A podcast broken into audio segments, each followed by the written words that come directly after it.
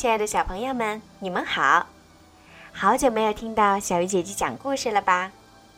在小鱼姐姐没有给你们讲故事的这段时间里，你们的爸爸妈妈有没有给你们讲好听的故事呢？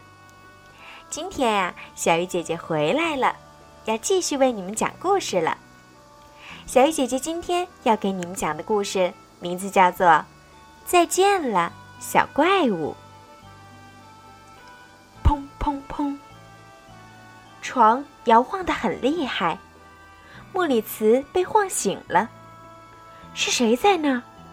莫里茨坐起来，发现床前站着一个蓬头垢面的小怪物，正使劲儿地踢着他的床腿儿。你想干什么？莫里茨吃惊地问。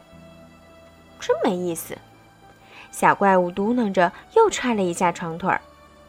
床晃得比上次还厉害。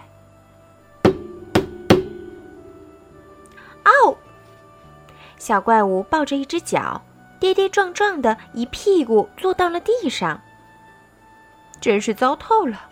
你能帮帮我吗？小怪物可怜兮兮的问。什么糟透了？莫里茨从床上爬起来问。我的心情糟透了。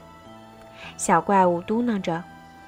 如果我心情好的话，是不会被你看到的。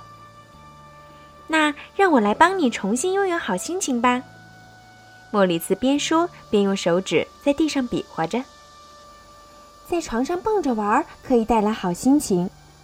说着，莫里茨蹦了起来，这可好玩了，感觉就像在飞。你不愿意试试吗？不，我不想那样。小怪物嘟囔着说。一脚把一只破袜子踢到了柜子下面。咱们翻个跟头怎么样？看，就这样翻。莫里茨在房间里做着翻跟头的样子。这多傻呀！小怪物不屑地说。要我给你捋捋毛吗？莫里茨问道。要不我们一起看图画书吧？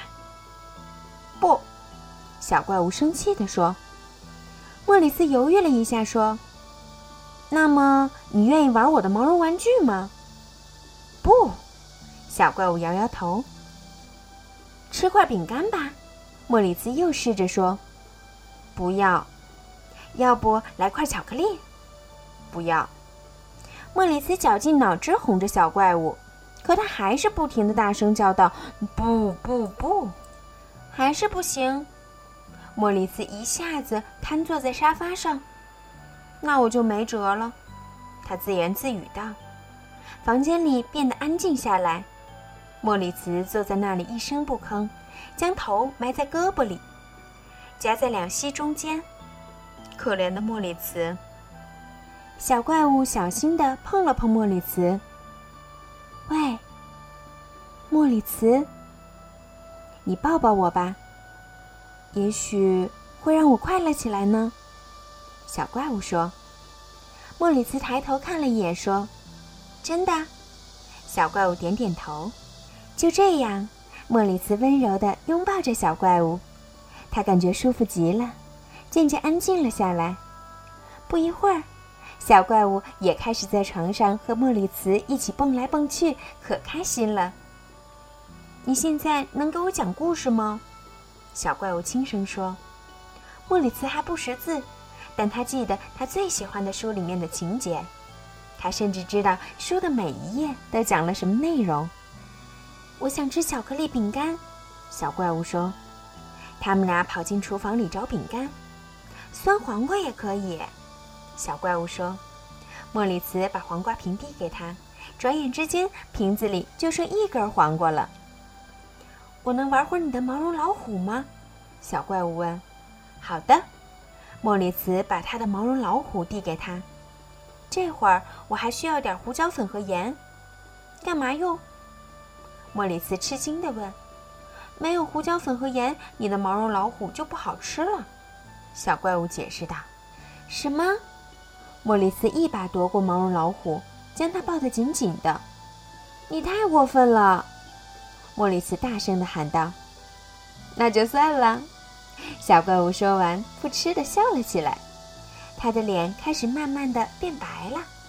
你变得有点看不清了。”莫里斯说。“是呀。”小怪物呵呵笑起来。